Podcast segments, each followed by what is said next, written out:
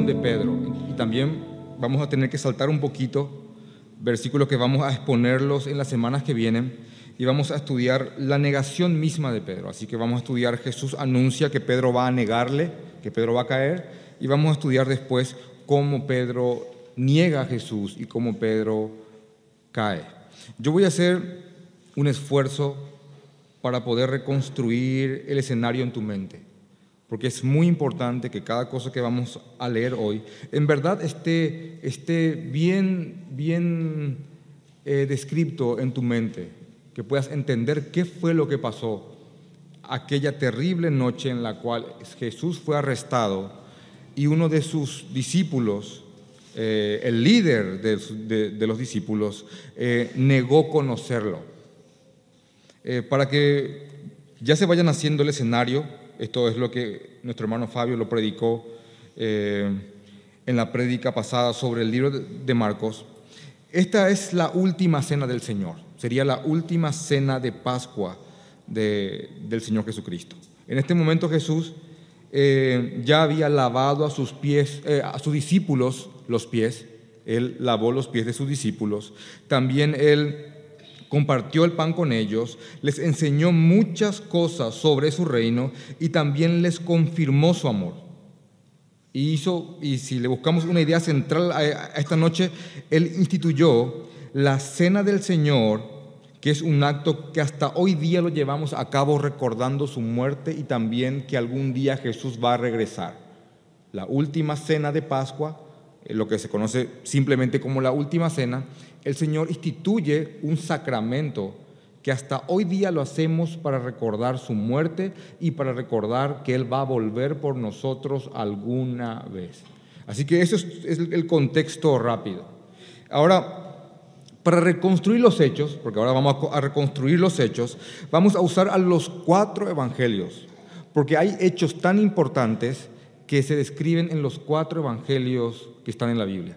Algunos están en uno solo, otros en dos, otros en tres, pero hechos muy importantes, tan relevantes fueron que los cuatro evangelistas eh, lo plasmaron en sus escritos. Em, así que como les digo, vamos a usar los cuatro evangelios, pero vamos a usar como columna vertebral al evangelio de, de Marcos. También quiero ponerles en contexto para que tengan presente este dato, que lo que vamos a leer en Marcos es en verdad lo que Pedro relató, porque Marcos no fue un discípulo de Jesús, un discípulo directo, Marcos no fue un apóstol, sino que Marcos fue discípulo del apóstol Pedro. Así que les voy a repetir, lo que vamos a leer en Marcos ahora fue narrado por uno de los protagonistas de esta noche, de este suceso, de este hecho, que es el mismo apóstol Pedro. Em, quiero ponerte en, más contexto. Y quiero que por favor te, imagines algo y voy a hacerte partícipe a vos de, esta, de, esta, de, de este suceso, de este hecho. Imagínense que estás con Jesús y que sos uno de sus discípulos y en un momento dado Jesús te mira y mira a todos y Jesús te dice, Satanás ha pedido para zarandearles como al trigo. Satanás ha pedido para zarandearles como el trigo. El trigo se zarandeaba con tanta fuerza para que caigan los granos que la figura metafórica de que Satanás ha pedido para zarandearnos o para zarandearles como al trigo es algo sumamente impactante para cualquiera. Y si por ahí alguien conoce un poquito más de la palabra de Dios, algo que podría venir a tu mente cuando Jesús te dice, por ejemplo, esto, Satanás ha pedido para zarandearte o para zarandearles, uno puede traer a su mente el libro de Job capítulo 1, cuando Satanás mismo se presenta frente al Señor y Dios le dice si él ya le ha considerado a Job y, Satanás le hace una especie de, de planteamiento. Dice, Job te ama, y lo digo con mis palabras, Job te ama porque tú, Dios, has puesto, has puesto un vallado alrededor de él, de tal manera que todo lo que él hace prospera. Pero, Señor, o Altísimo, saca ese vallado y toca lo que tiene, a ver si al sacarle todo lo que él posee, no te blasfema o te maldice en tu presencia. Es más o menos este el planteamiento. ¿Cómo no va a amarte alguien a quien tanto bendecís? Es lo que, lo que le planteó Satanás a Dios. Claro que es una figura poética, más que nada para, que entendamos que no hay demonio, no hay, no hay entidad espiritual, no hay catástrofe, no hay absolutamente nada que invada tu vida sin que Dios le dé el permiso que lo haga. Solamente el Señor es el único que puede decretar algo y eso se, tiene que hacer. Así que al escuchar, por ejemplo, a Jesús, que te podría decir ficticia, de una manera ficticia, eh, Satanás ha pedido para entregar, para zarandearte como al trigo, hermano, uno si realmente piensa lo que son estas palabras, uno quedaría asustado. Y más asustado aún si Jesús dice, dice esta frase, y yo he rogado que la fe no te falte. Acá no dice que Jesús dice yo, yo cancelé eso, yo decreté que no ocurra, sino que dice yo he rogado que la fe no te falte. Tácitamente, Satanás ha pedido por ustedes al Padre para zarandearles, el Padre le ha dicho que sí, y yo estoy orando para que la fe no te falte cuando Satanás te zarandee. Bueno, eso es exactamente lo que ocurrió esta noche según el, eh, según el complemento de este pasaje que vamos a leer ahora, que, está en Lucas 22, 31 al 32. Pueden anotarlo, pueden anotarlo o leerlo conmigo. En el libro de Lucas, capítulo 22, 31 al 32, dijo también el Señor, Simón, Simón, porque acá se dirige a Pedro. Entonces es lo que ocurrió esa noche. Simón, Simón, he aquí, Satanás os ha pedido para zarandearos como a trigo para zarandearles a todos, no solamente a Pedro, esto es centural, a todos. Y Jesús le dice, versículo 32, pero yo he rogado por ti que tu fe no falte y tú, una vez vuelto, confirma a tus hermanos. Así que yo no me imagino algo más terrible que esto, de enterarme que mi padre le ha dado autoridad a Satanás que me zarandee y que Jesús está intercediendo para que la fe no me falte cuando eso ocurra.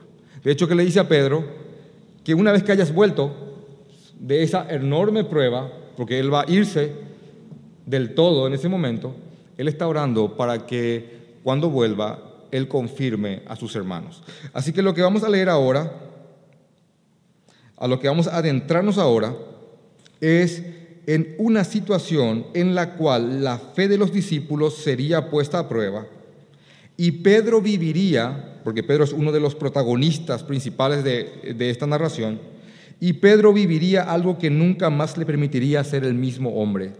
Nunca más Pedro volvería a ser el mismo. Y no solamente eso, esto sería una noche de gran fracaso para los discípulos. Y debido a la gracia mostrada hacia ellos en medio de su fracaso, los discípulos, después de ser restaurados por el Señor, estarían forjados, equipados para guiar, consolar y fortalecer a sus hermanos que habrían de caer en el mismo fracaso o fracasos similares en el futuro. Así que el gran fracaso que vamos a estudiar hoy día, tanto de los discípulos como de Pedro en especial, estaba dentro del plan de Dios para que ellos verdaderamente sean llenados de misericordia en el futuro. Vamos a estudiar un acontecimiento que realmente les va a ustedes indignar, pero creo que mucho vamos a aprender de esto. Cuando uno estudia una prédica o la va desarrollando, eh, a cada predicador le vienen varios nombres para la predicación que está preparando. Así que yo eh, uno de los nombres que en mi mente surgió para esta predicación es la autopsia de una caída, pero es muy técnico. Dije, la autopsia de una caída, no, es muy... Así que algo más sencillo. Y pensé otro nombre que, por ejemplo, era Todos tenemos algo de Pedro. Y dije, no, es muy largo. Entonces, esta predica se va a llamar simplemente, quedó así, Todos somos Pedro. Así que vamos a comenzar a leer, después de este contexto sacado de Lucas, Vamos a leer Marcos capítulo 14, versículo 26. Cuando hubieron cantado el himno, salieron al monte de los olivos. Como esto está dentro del ritual de la Pascua, lo más probable es que los himnos que se hayan cantado hayan sido los salmos del 115 al 118. Y como es el último salmo de la ceremonia, es casi totalmente veraz, casi cierto, que este haya sido el salmo 118 el Salmo 118, el último salmo que se cantaba en el ritual de la Pascua. Ahora, si alguien va al Salmo 118, según la traducción Reina Valera, el título que dice ahí es Acción de gracias por la salvación recibida de Jehová. Así que los, los discípulos acabaron de cantar, lo más probable, este salmo. Una acción de gracias por la salvación recibida de Jehová, cosa que es muy pertinente porque acuérdense lo que es la Pascua el Señor liberando a su pueblo de la esclavitud de Egipto. Entonces, habiendo cantado el himno, dice que salieron al monte de los olivos. En verdad fueron a la base del monte. ¿Se acuerdan del monte de los, olivos donde él, hace, donde él da una predicación sobre el, sobre el fin, sobre el final? Entonces, ellos fueron a la base del monte de los olivos, donde hay un huerto que se llama el huerto de Getsemaní, donde Jesús ora fervientemente rogándole al Señor que si es posible le pase la copa que está a punto de beber, pero que no se haga su voluntad, sino que se haga la voluntad de su Padre. Entonces, cantaron el himno, iban rumbo al monte, y mientras estaban saliendo al monte, Jesús dice algo terrible, terrible. Dice el versículo 27, entonces Jesús les dijo, todos, no algunos, todos os escandalizaréis de mí esta noche, porque escrito está, heriré al pastor y las ovejas serán dispersas. Pero después que haya resucitado, iré delante de vosotros a Galilea. Por ahí si la palabra todos os escandalizaréis, es un poco compleja, te lo pongo en un sentido así bien, bien sencillo. Todos van a abandonarme. Hoy, esta noche, todos van a desertar. Todos van a abandonarme. Ahora, imagínense, acabaron de, ser confirmados en el ministerio, acabaron de participar de la, Santa, de, la Santa Cena, estaban ahí llenos del Señor, sabían los planes y Él ahora anuncia esto. Todos van a abandonarme, pero cuando resucite yo iré delante de ustedes a Galilea. La mala noticia y la buena noticia que él iba a volver a vivir. El ambiente aquí estaba tenso, tenso, era, había mucha expectativa, eh, mucha incertidumbre, ¿qué iba a pasar? En este momento ya no habían 12 discípulos como tal, habían 11. 11 porque el número 12 se había ya ido a vender a Jesucristo. Judas ya había salido a cobrar su recompensa y ya estaba viniendo con aquellos que iban a prender y arrestar a Jesús esa misma noche. Jesús está a horas de un juicio totalmente irregular y de morir en una cruz. Estas horas antes de la muerte de Jesús. Entonces, vamos ahora a meternos en esto. Jesús acaba de decir todos me van a abandonar. Y vamos a analizar la gran caída de uno de los apóstoles, que es el apóstol Pedro, cómo ocurrió. Y mientras tanto, también yo les ruego, hermanos, que nos analicemos nosotros mismos a la sombra del apóstol Pedro.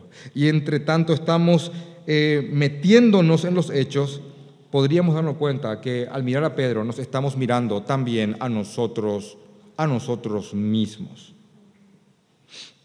Dice el texto que después de decir Jesús, hoy todos van a abandonarme, o hoy todos se escandalizarán de mí, dice que, versículo 29, dice en el versículo 29, entonces Pedro le dijo,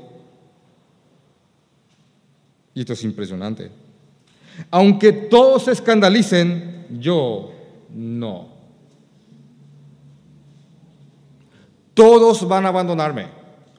Todos van a escandalizarse por estar conmigo. Todos van a desertar. Y sale Pedro, el muy impulsivo Pedro, y dice, aunque todos te abandonen, yo no lo voy a hacer. Y si analizamos la gran caída del apóstol Pedro, que se viene más adelante, en la cual él niega a Jesús, este fue el primer error que él cometió. Primero, Pedro confiaba mucho en sí mismo. Y no solamente eso, él alardeó de su fortaleza y se jactó de su firmeza. No solamente eso, sino que al él exaltarse en su firmeza, él rebajó a sus hermanos. Porque él no dijo, nosotros no te negaremos. Él dijo, aunque todos te nieguen, yo no lo voy a hacer. Si alguien tiene una Biblia, em, una Biblia de las Américas, la forma en la cual acá la traducen es así el texto. Dice en la Biblia de las Américas, aunque todos se aparten, yo, sin embargo, no lo haré. Y realmente, hermanos, si el mismo Cristo, el mismo Hijo de Dios, te está diciendo que vamos a nos está diciendo que vamos a tropezar y le está diciendo a ellos que van a tropezar, eso era un motivo más que nada para arrodillarse, agachar la cabeza y suplicar hasta perdón ya por adelantado. Y clamar misericordia. Es Jesús el que te está diciendo, todos ustedes van a abandonarme. Y ahora aquí Pedro, con, este, con esta oración, está corrigiendo y está contradiciendo al Señor Jesucristo. Aunque todos te abandonen, yo no lo voy a hacer. Ahora, impresionantemente, em, no es la primera vez que Pedro había hecho esto. Yo lo había hecho anteriormente. Pero antes de demostrarte ese hecho anterior, quiero hacerte un resumen de qué clase de persona es Pedro. Y al leerte todo esto, yo te pido que saques una conclusión de decir, no, yo no tengo nada que ver con él, eh, yo no soy Pedro, o, o sí tengo algo de Pedro, o soy totalmente Pedro. Eso es cada uno, el Señor, según su conciencia. ¿Qué clase de persona es Pedro? Bueno, Pedro es del tipo de personas que a veces su ímpetu le puede hacer tropezar su ímpetu, su gana de hacer las cosas. Eh, eh, tiene mucha eh, vigorosidad, es muy, es muy impetuoso, tiene mucha fuerza, es muy impulsivo. Bueno, Pedro es el tipo de persona que su ímpetu hay veces que le puede hacer tropezar. Dos, son los que a veces no entienden que deben de callarse y solo escuchar.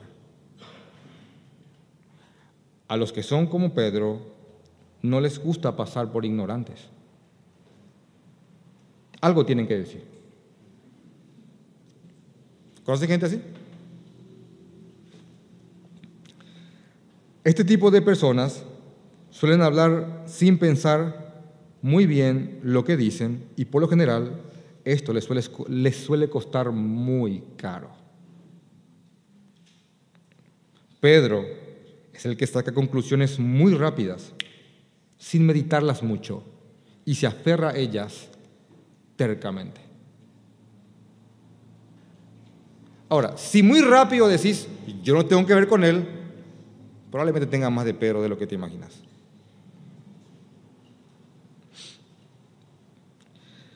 Después de la declaración, mm, todos van a escandalizarse de mí, todos me van a abandonar, Pedro contesta, bueno, aunque todos lo hagan, yo no lo voy a hacer.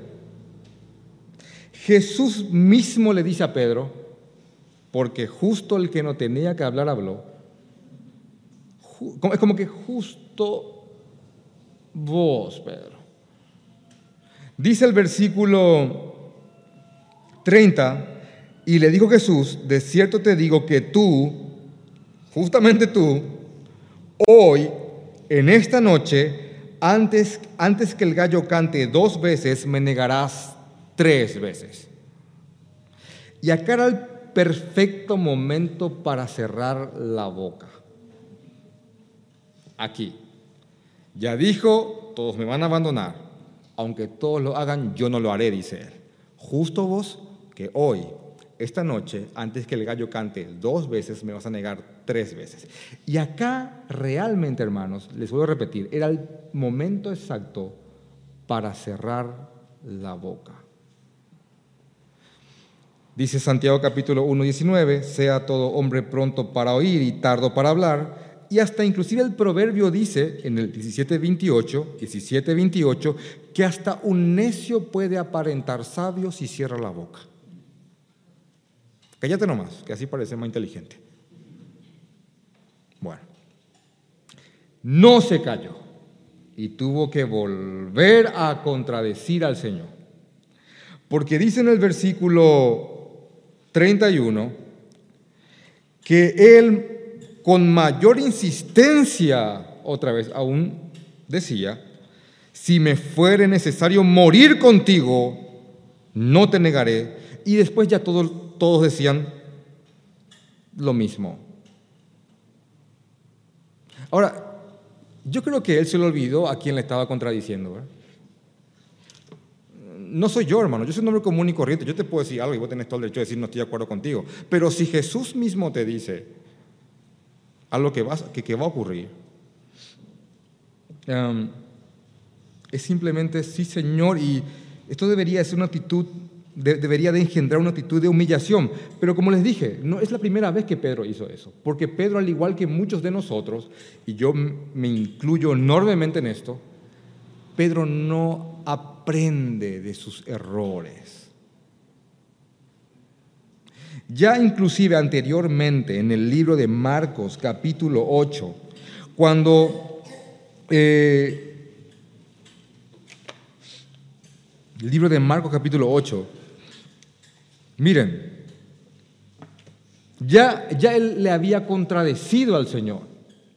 Dice en Marcos capítulo 8, versículo 33, y comenzó, Jesús por cierto, y comenzó a enseñarles que le era necesario al Hijo del Hombre padecer mucho y ser desechado por los ancianos, por los principales sacerdotes y por los escribas, y ser muerto y resucitar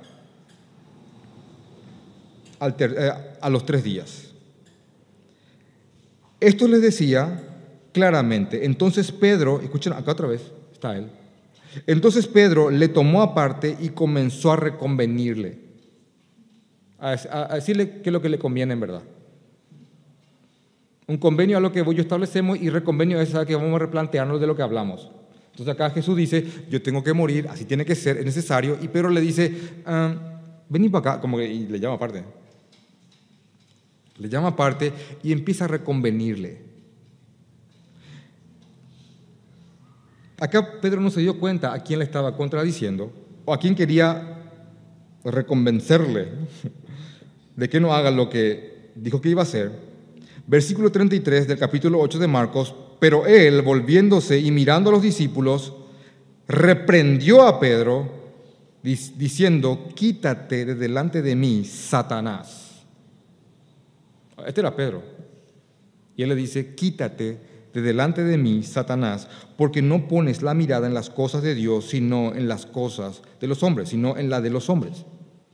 No es que Pedro estaba poseído por Satanás, pero Pedro, por causa de una inmadurez espiritual y por estar mirando más que nada lo temporal y no lo eterno, había sido influenciado por Satanás para tratar de convencer a Jesús que no muera en la cruz. Pedro, una vez más, como es alguien que no piensa muy bien lo que dice, estaba sin darse cuenta pidiéndole a Jesús que no muera por sus pecados y que Él muera eternamente. Porque decirle a Cristo que tal cosa no, te acontezca, que no mueras en la cruz, es simplemente no pagues por nosotros. Pedro no estaba pensando lo que estaba diciendo.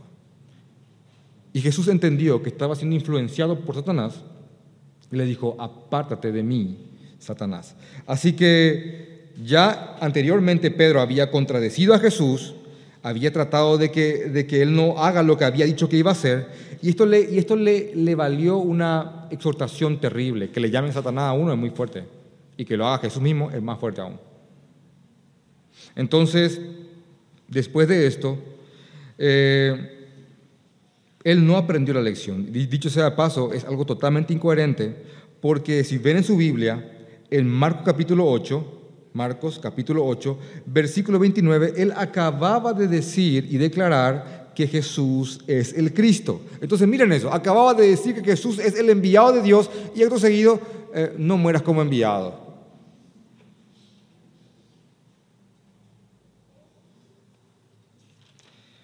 Estamos mirándole a Pedro. Por ahí si ves algo que se te asemeje, que el Señor te ayude. Así que Pedro dio la peor respuesta de todas. Un hombre impulsivo, un hombre de conclusiones rápidas, concluye todo rápidamente y no piensa mucho lo que dice. Y cuando tiene que cerrar la boca, es ahí cuando la abre. Entonces, después de que Jesús le dice que lo va a negar, el primer error de Pedro fue este, el confiar en sí mismo, el jactarse de su fortaleza, el creer que él mismo conocía más su corazón que el mismo Señor Jesucristo. Y la palabra dice, el que cree que está, firme, cuidado que no caiga. Eh, así que en, un resumen, para que entiendan el primer error de Pedro, dice, es, así, Pedro debió de haber escuchado más, debió de haber implorado ayuda en vez de, de haber afirmado su fortaleza y también se debió de llevar, se, se dejó llevar muy rápido por sus emociones. Y como dice el proverbio 16-18, antes del quebrantamiento es la soberbia y antes de la caída la altivez de espíritu. Ahora, el segundo error de Pedro es que Pedro oraba muy poco. Pedro oraba muy poco. Y por ahí alguien dice acá, no, yo no tengo nada de Pedro, realmente yo soy un hombre dado a la oración. Bueno, gloria a Dios por tu vida. Pedro oraba muy poco. Después de que, de que esto ocurrió, y está este, este, esta casi discusión Pedro-Jesús, eh, Jesús va al Getsemaní. Ya llegan al lugar al cual partieron. Y para hacértelo un poquito más corto, dice que Pedro, dice que Jesús toma a tres de, los once discípulos, a sus tres más cercanos, y va a un lugar apartado para orar. Y toma a Pedro y a los hijos de Zebedeo, que son los hermanos Boanerges, Jacobo y Juan. Entonces Jesús toma a Pedro, Jacobo y a Juan y se aparta del resto y va a orar. Y después a esos tres le dice, eh, velen conmigo oren conmigo, entre tanto yo voy y oro al Padre. Dice el Evangelio de, Marcos en el capítulo 34, y él les dijo, y él y, les dijo, mi alma está muy triste hasta la muerte, quedaos aquí y velad. Yéndose un poco adelante, se postró en tierra y oró que si fuese posible, pasase de él aquella hora. Y decía, Abba Padre, Todas las cosas son posibles para ti, aparta de mí esta copa, mas no lo que yo quiero, sino lo que tú. Así que Jesús, apartándose de estos tres hombres, él fue y oró estas palabras. Ahora, Jesús regresó. Y dice en el versículo 37, y vino luego y los halló durmiendo.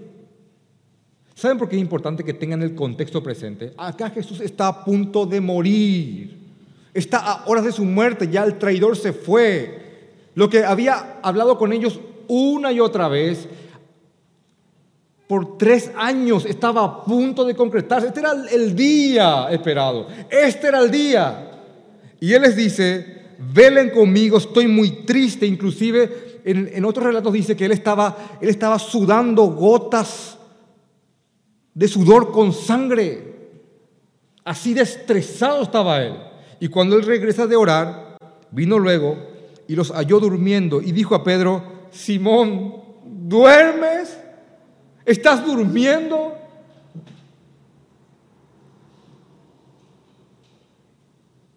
Y acá está la frase, ¿no has podido velar una hora? no es quedarse despierto, porque el velar equivalía a estar orando junto con Él. Él le dice, ¿no has podido orar y velar conmigo una hora?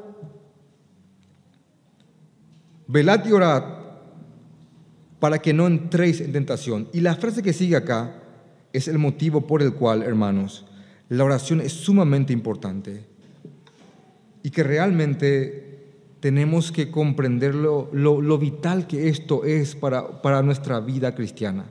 Esto es algo que Pedro y los demás aún no lo habían entendido. Créame, después lo comprendieron muy bien. Y acá está la, verdad principal del por qué tenemos que orar. Versículo 38 del capítulo 14 de Marcos. Porque el espíritu, la verdad, está dispuesto, pero la carne es débil. Yo no dudo, como un hermano en Cristo mío, de que estés lleno de buenas intenciones para glorificar al Señor Jesucristo. Yo lo creo. Yo tengo esas intenciones porque mi espíritu está dispuesto al igual que el tuyo, pero nuestra carne es débil, es débil. Y en, la, y en la pujanza, en la lucha carne versus espíritu, si la carne está más fuerte que el espíritu, hermanos, vamos a tropezar. Lo que estamos haciendo ahora es como separar en partes la caída de un hermano, porque probablemente esto también te termine llevando a vos a una caída. Si seguís esta fórmula, yo no te deseo lo malo, jamás. Pero créame, vas a caer si no tenés en cuenta este ejemplo que el mismo Dios lo ha plasmado aquí ante su palabra para que estemos atentos y velando ante la debilidad de la carne, aunque nuestro espíritu tenga buenas intenciones. Así que uno de los errores de Pedro, el segundo error es que él oraba muy poco, que no comprendía la importancia de esto aún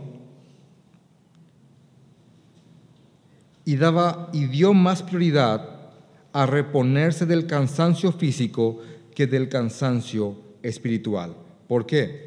Porque después de esta primera vez que él le dijo, velad y orar porque, para que no entres en tentación, porque el espíritu, la verdad, está dispuesto, pero la carne es débil. Dice que otra vez fue y oró diciendo las mismas palabras. Padre, te ruego por favor que si es posible pases de mí esta copa, pero no se haga mi voluntad, sino la tuya. Dice que volvió Jesús, versículo 40, y volvió otra vez y los halló de nuevo durmiendo. Estaban de nuevo durmiendo porque los ojos de ellos estaban cargados de sueño y no sabían qué responderle. ¿Qué le vas a decir? Si ya te acabo de decir que hay que orar y, ellos estaban durmiendo de nuevo y Jesús viene y le dice, ¿qué pasó? Y ellos, ¿viste, ¿viste esa cara de, ¿y qué te voy a decir? Versículo 41, Jesús va de nuevo a orar y viene la tercera vez y les dijo, bueno, duerman ya, dormid ya y descansad, basta. La hora ha venido, he aquí el Hijo del Hombre es entregado en manos de los pecadores, levantaos, vamos, he aquí se acerca el que me entrega. uno de los errores de, Pedro junto con los otros, pero vamos a enfocarnos en Pedro porque él va a protagonizar el siguiente, la, la siguiente escena, es que no oraba lo suficiente. Y cuando había esa, esa encrucijada, reponer mi cuerpo y reponer mi espíritu, él aquí decidió dormir en el momento más importante de la historia del universo.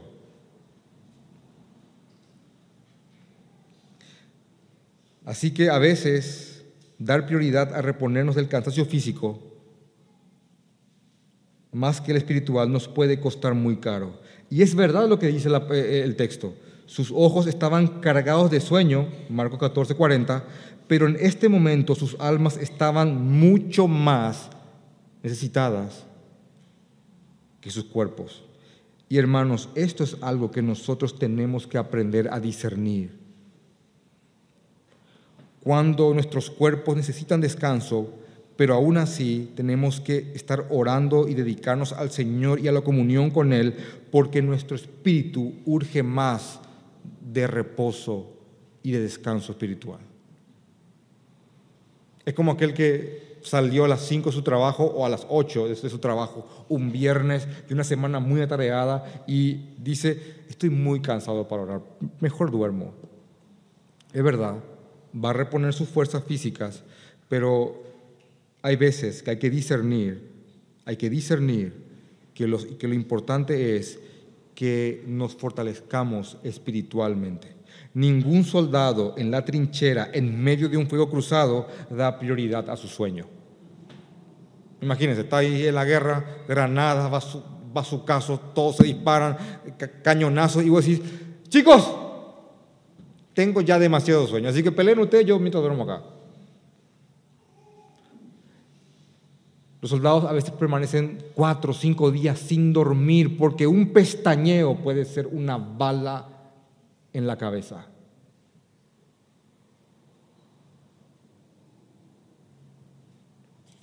La oración es igual a una fe fuerte.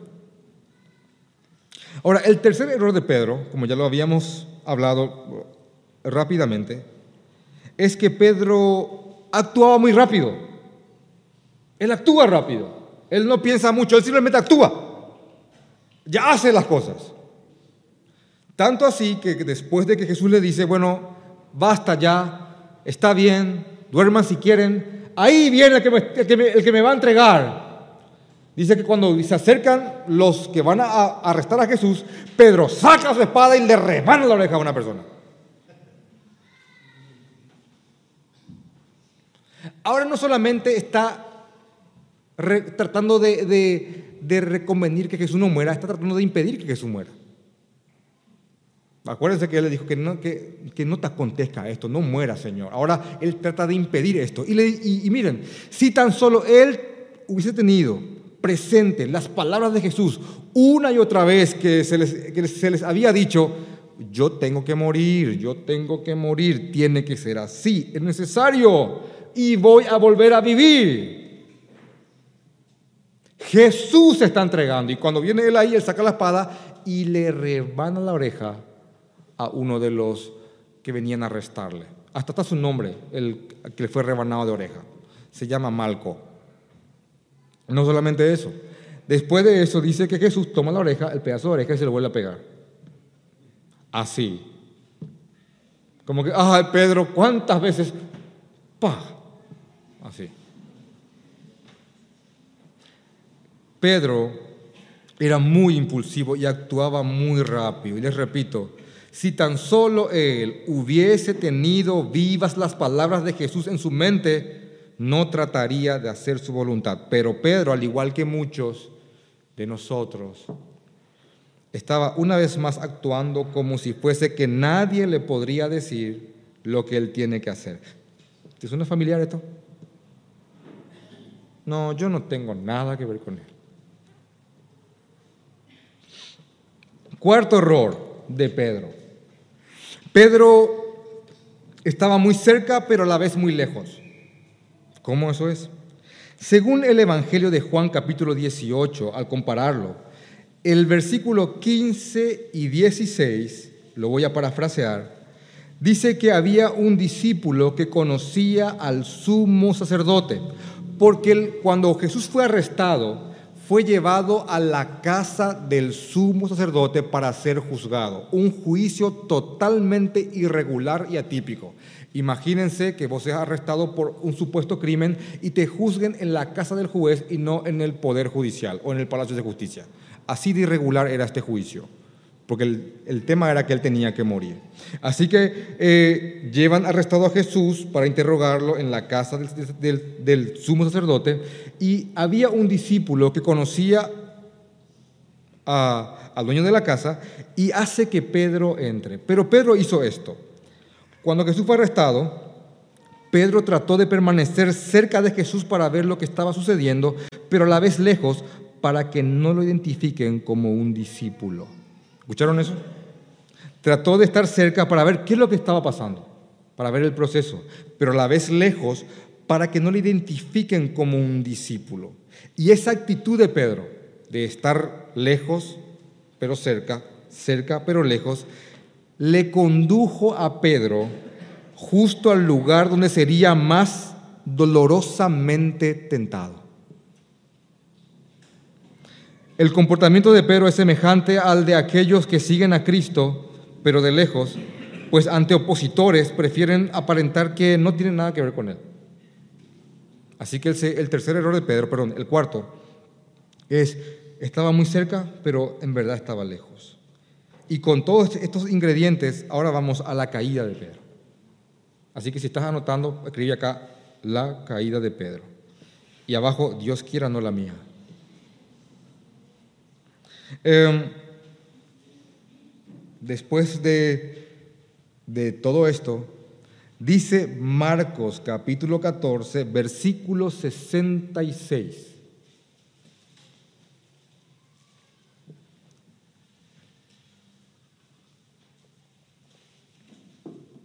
Estando Pedro abajo, en el patio, vino una criada del sumo sacerdote y cuando vio a Pedro que se calentaba, porque estaba en, un, fuego que estaba en el patio para que la gente eh, no, no pase frío, vino una criada y cuando vio a Pedro que se calentaba, mirándole dijo, tú también estabas con Jesús de Nazareno tú también estabas con, Jesús. Ahora, según el relato de, Lucas, dice que no solamente esta criada le, le, enfrentó a Pedro, sino que dijo también a todos los que estaban ahí, dijo, también este estaba con él, como que vos estabas con Jesús, ¿verdad? también este estaba con él. A lo que Pedro dice, versículo 68, mas él negó diciendo, no le conozco, ni sé lo que dices. Y salió afuera y cantó el gallo. Pedro lo negó y se hizo al desentendido. No, yo no le conozco. Y ni sé de, de lo que me estaba hablando.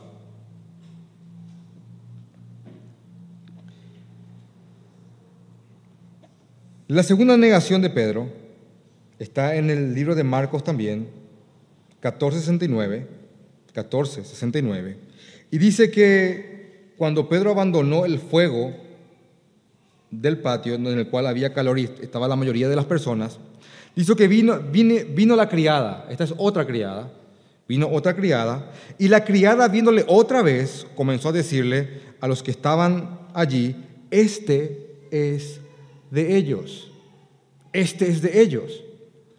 Ahora, al comparar con los demás evangelios, según Mateo 26, 72, dice que no, no, solamente Pedro negó conocer a Jesús, sino que dice que lo negó con un juramento. Pedro juró que no conocía al Señor Jesucristo pero él lo negó otra vez. Ahora, en un contexto, un juramento, en un contexto judío, un juramento es cuando se invoca a Dios como testigo de que lo que uno está diciendo es verdad. Imagínense eso. Así que Pedro instituyó a Dios como testigo de una mentira. No solamente eso, de una manera más sencilla, Pedro juró por Dios que no conocía a Dios. Viene, otra criada y dice, eh, de ellos. Y otros estaban con él ahí. Y él dice, no, no, no, no, yo te juro. Y invocó un juramento, juro por Dios, yo no lo conozco. La tercera negación, que está en el libro de Marcos, capítulo 70 eh, en, adelante, y se, y se equipara con Mateo 26, es ya un grupo de personas que se acerca a Pedro y le dicen, tú eras uno de ellos, pero hay un plus acá. Quiero que veas que hay un plus. Porque según Juan 18, 26, dice que viene un pariente de aquel a quien Pedro cortó la oreja. Así que estaba ya el grupo de gente que decía, pero realmente, realmente tú eres uno de ellos, porque dice acá en el versículo 70 a continuación, y poco después los que estaban allí dijeron otra vez a Pedro, verdaderamente tú eres de ellos, porque eres Galileo y tu manera de hablar es semejante a la de ellos. Entonces, Pedro no solamente juró, dice, comenzó a maldecir y a jurar, no conozco a este hombre de quien habláis. Así que imagínense que, miren, para ponértelo sencillo, yo no creo que te olvides de alguien que le cortó una oreja a tu primo.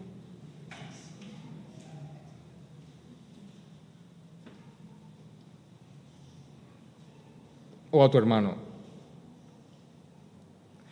Hermanos, a este grupo dice Juan 18, 26 que un pariente mismo de Malco, porque 18, 10 dice que se llamaba Malco, al quien Pedro impulsivamente rebanó una oreja, un pariente dice, yo te vi, yo te vi a vos ahí.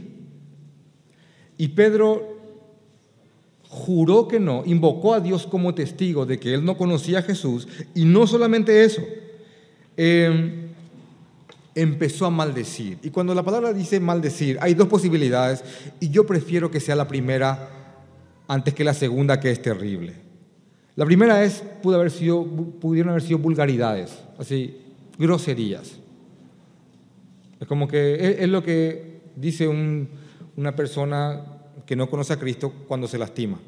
Cosa que ustedes no dicen, ¿verdad? Porque ustedes se lastiman y dicen versos bíblicos.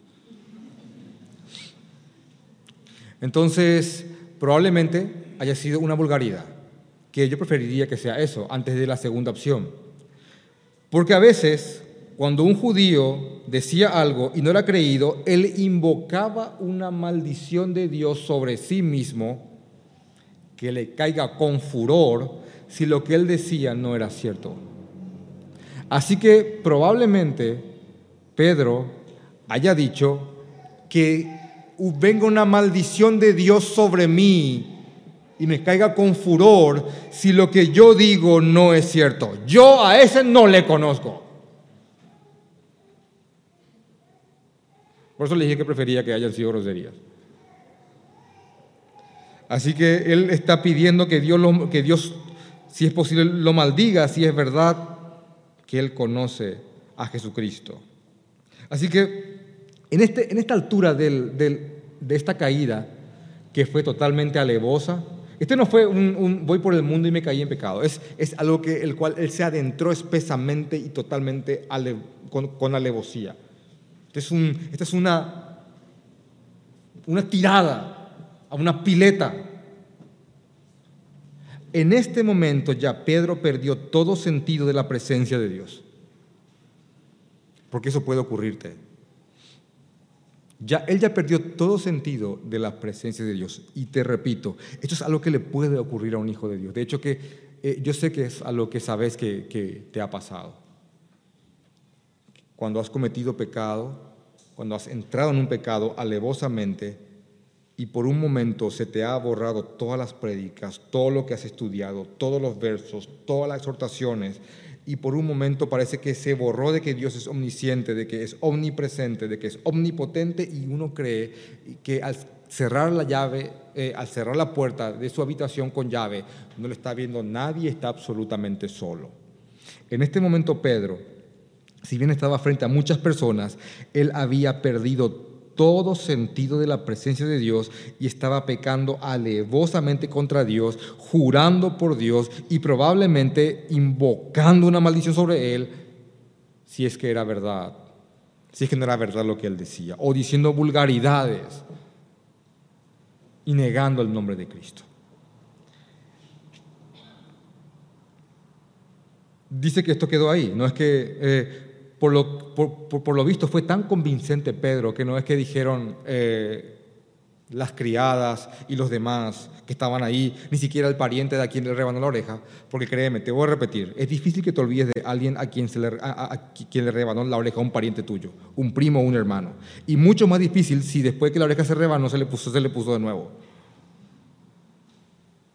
Pero fue, habrá sido tan convincente la afirmación de Pedro que esta gente le dejó. Y Pedro simplemente se fue.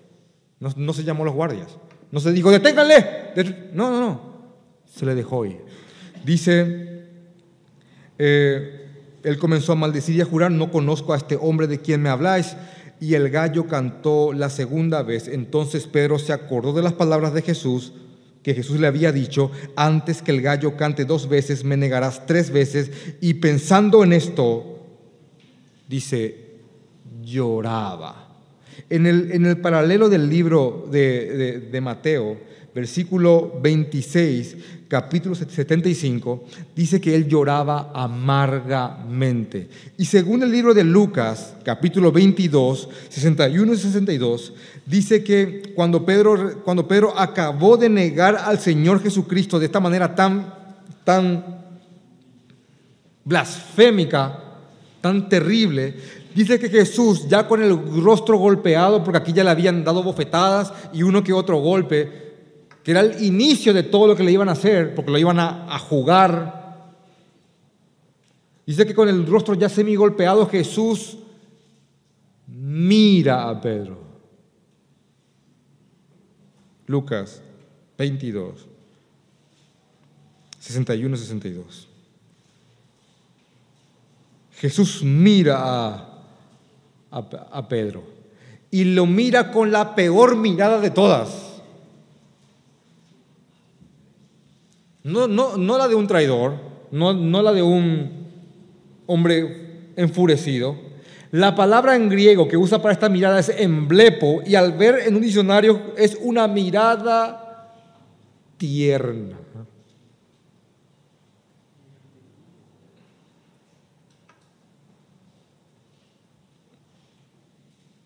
Y para mí es la peor mirada de todas. No lo miró acusándolo. No como, ah, te dije, ahí está, viste, traidor, no. Lo miró tiernamente, en blepo. Y Pedro se puso a llorar amargamente. Y yo sé que si conoces al Señor Jesucristo y has vivido un tiempo con Él, de caída en su vida, de bajada en su vida, caída y levantada, yo sé que sabes qué tipo de llanto es este. ¿Saben lo que es llorar amargamente? Es cuando las lágrimas se te mezclan con la saliva, cuando cada respiración es un jadeo y se solloza en la presencia de Dios cuando te duele la garganta de tanto gemir y, sentís cansancio en los pulmones. ¿Conoces ese tipo de llanto? En la presencia de Dios, porque has pecado contra Él. Y inclusive el llegar a estar en pozos tan profundos de pecado que hasta más de uno de ustedes habrá orado alguna vez, Señor, llévame ya, porque ya no quiero pecar contra tu presencia.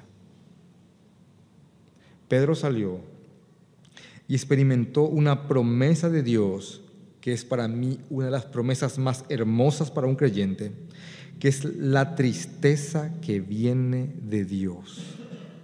Según el libro de Segunda de Corintios, capítulo 7, versículo 10, hay una tristeza que viene de Dios que nos produce arrepentimiento que es para salvación. No, hay una, no es como la tristeza que viene del mundo que nos lleva a la muerte. ¿Saben quién también traicionó a Jesús aquella noche? Judas. Fue y lo vendió por 30 monedas de plata, increíblemente el precio de un esclavo. Y Judas, si bien no era creyente, no pudo soportar la carga de haber vendido y haber sido partícipe de la muerte de un inocente. Y si bien Judas no era creyente, lo repito, él fue y se ahorcó. Porque esa tristeza lo, eh, lo, invadió de tal manera que no pudo soportarlo. Él experimentó una, tristeza que lleva a la muerte y a la desesperanza. Pero Pedro experimentó una tristeza diferente, que es la que nosotros tenemos cuando pecamos contra Dios, que es una tristeza que viene de Dios que nos produce arrepentimiento. Y es una garantía que tenemos al Espíritu Santo dentro nuestro, que el amor de Cristo siempre va a constreñirnos cada vez que tratamos de hacer nuestra voluntad. En el, libro de Segunda de Corintios, capítulo 5, versículo 14, dice, el amor de Cristo nos constriñe. ¿Y saben lo que significa constreñir? Es una fuerza, es una fuerza o un poder que nos impulsa a hacer algo y nos restringe a hacer otras cosas. Uno puede amar muchas cosas que terminen constriñéndole.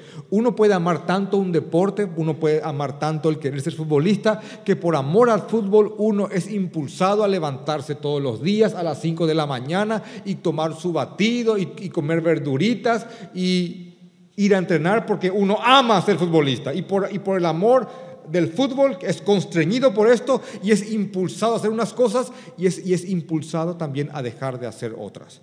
Deja de fumar, deja de tomar, deja de trasnochar, porque el amor por el fútbol le constriñe. Ahora, ¿saben lo que significa el amor de Cristo nos constriñe? Que es el amor mismo del, del Mesías, de Jesucristo, que también nos impulsa a hacer unas cosas y nos, también nos, nos lleva a dejar otras. Y créanme, no hay fuerza, no hay poder, no hay idea más fuerte que el amor de Cristo sea el que nos constriña. Así que aquí Pedro acabó de pecar contra el Señor de la peor manera posible. Pedro incurrió en la más alta de las negaciones. Pero como era un hijo de Dios, el amor de Cristo lo constriñó y la tristeza que viene de Dios lo embargó completamente.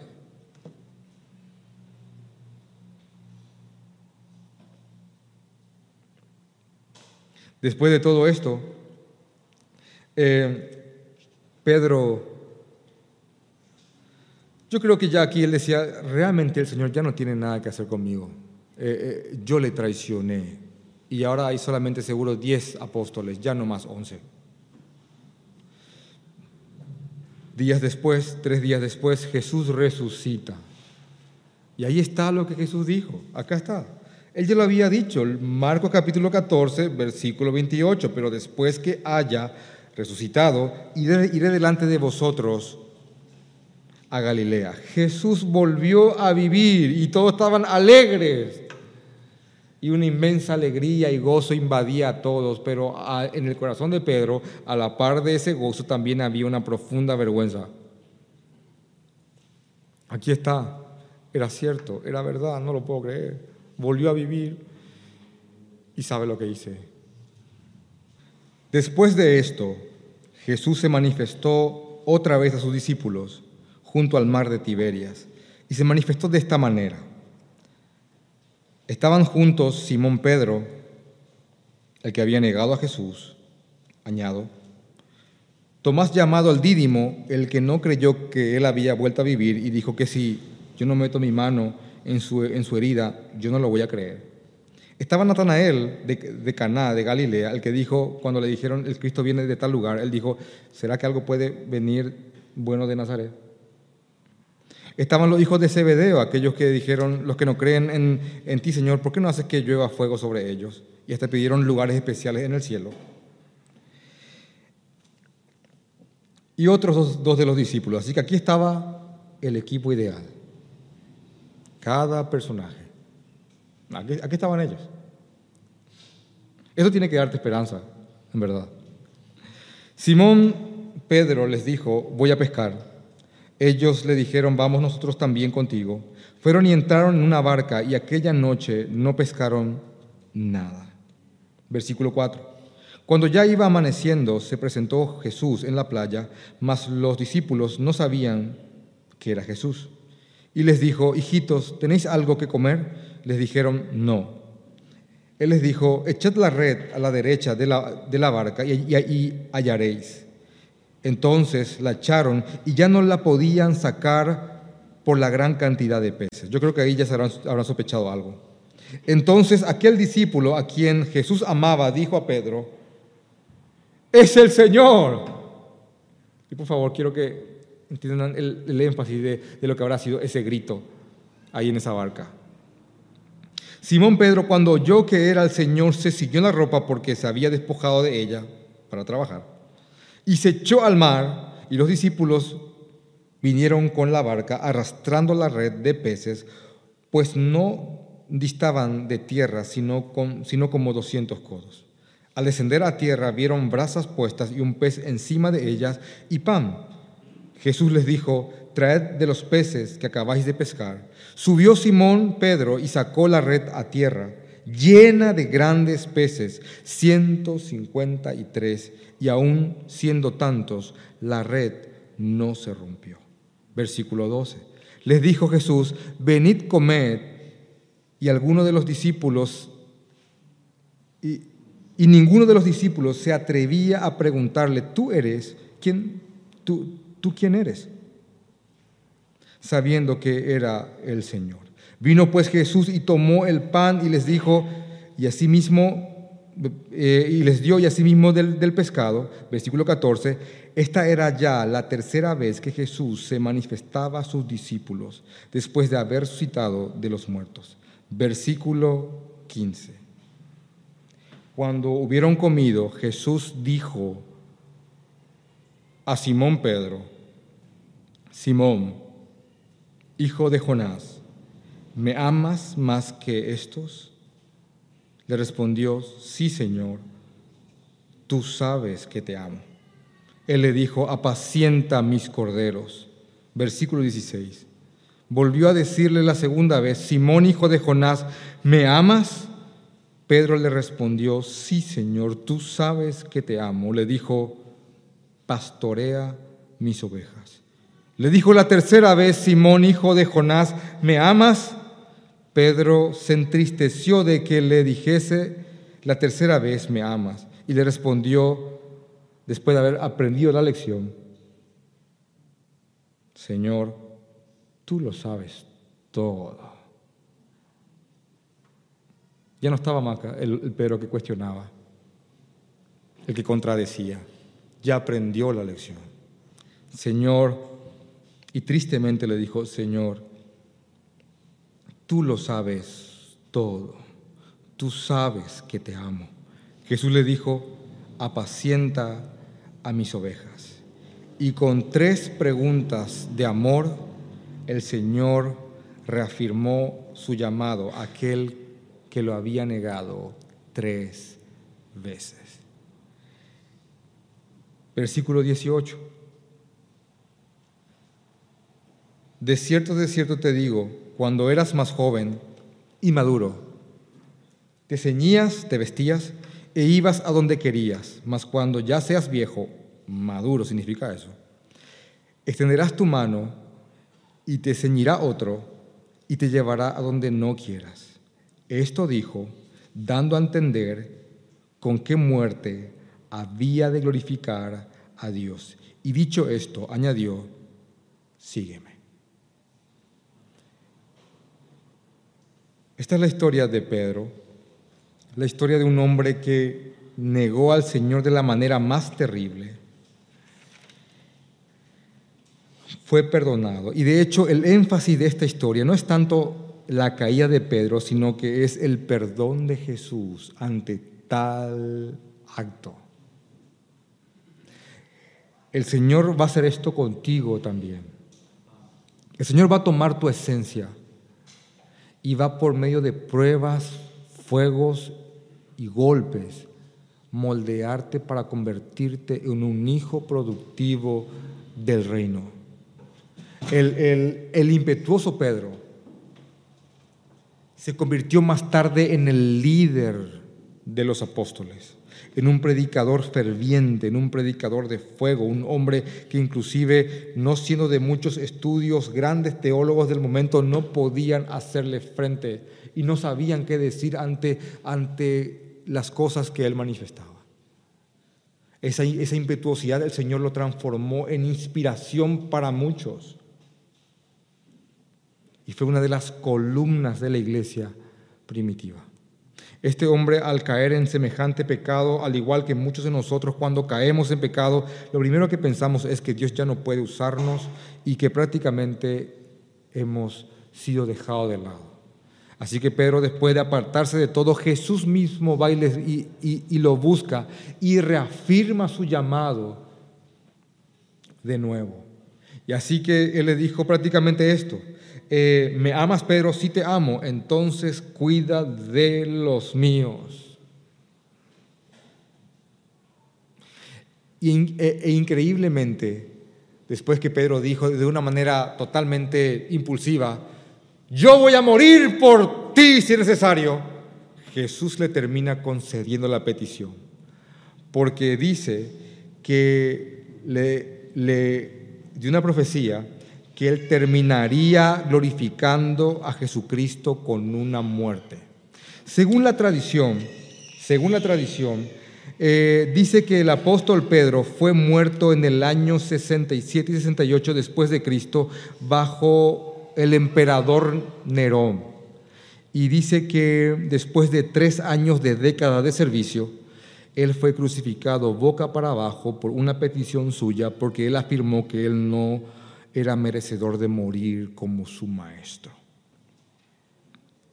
Así que después de que todos estos discípulos tropezaron, y, en especial el apóstol Pedro, ellos fueron preparados para discipular. De esta forma, nuestro Señor derramó tanta gracia y misericordia eh, por este puñado de hombres comunes y corrientes que ellos estarían posteriormente capacitados para guiar, fortalecer, consolar y animar a sus hermanos que habrían de caer en pecados similares y fracasados también como ellos en el futuro. En cuanto a Pedro, él nunca más volvió a negar al Señor y según una tradición que está en este libro, es una tradición, una, especie de historia o leyenda de la iglesia del primer ciclo, se llama el asesinato de Jesús. Dice que aquellos que habían pasado madrugadas enteras con Pedro y al Pedro escuchar el canto de un gallo, él simplemente lloraba. Pero eso es una leyenda. Aunque yo si fuese Pedro lloraría. El líder de los apóstoles es una de las historias más hermosas de, de restauración del Señor, de perdón. Y créanme, tenemos que también nosotros entender de que el Señor nos ha perdonado de la misma forma y que caída tras caída está el amor de Cristo ahí para sostenernos.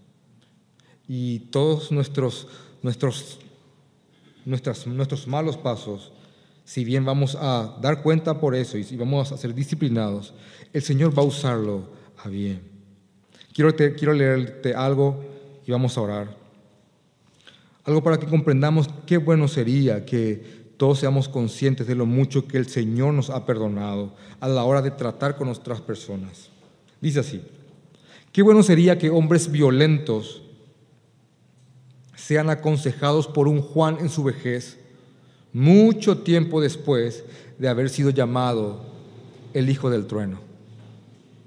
Qué bueno sería que hombres soberbios, crueles y llenos de orgullo sean aconsejados por un por algún Pablo años después de haber caído de su caballo rumbo a Damasco. Qué bueno sería que hombres de poca fe y dubitativos sean aconsejados por un Tomás después de haber metido sus dedos en las heridas de Jesús.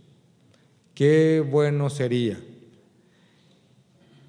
que hombres tardos para entender y para comprender sean aconsejados por un Felipe después de haber experimentado la paciencia de Jesús ante sus innumerables preguntas. Qué bueno sería, y finalmente, qué bueno sería que los hermanos caídos sean aconsejados por algún Pedro después de haber sido perdonado por el Señor por haberlo negado tres veces. Vamos a ver.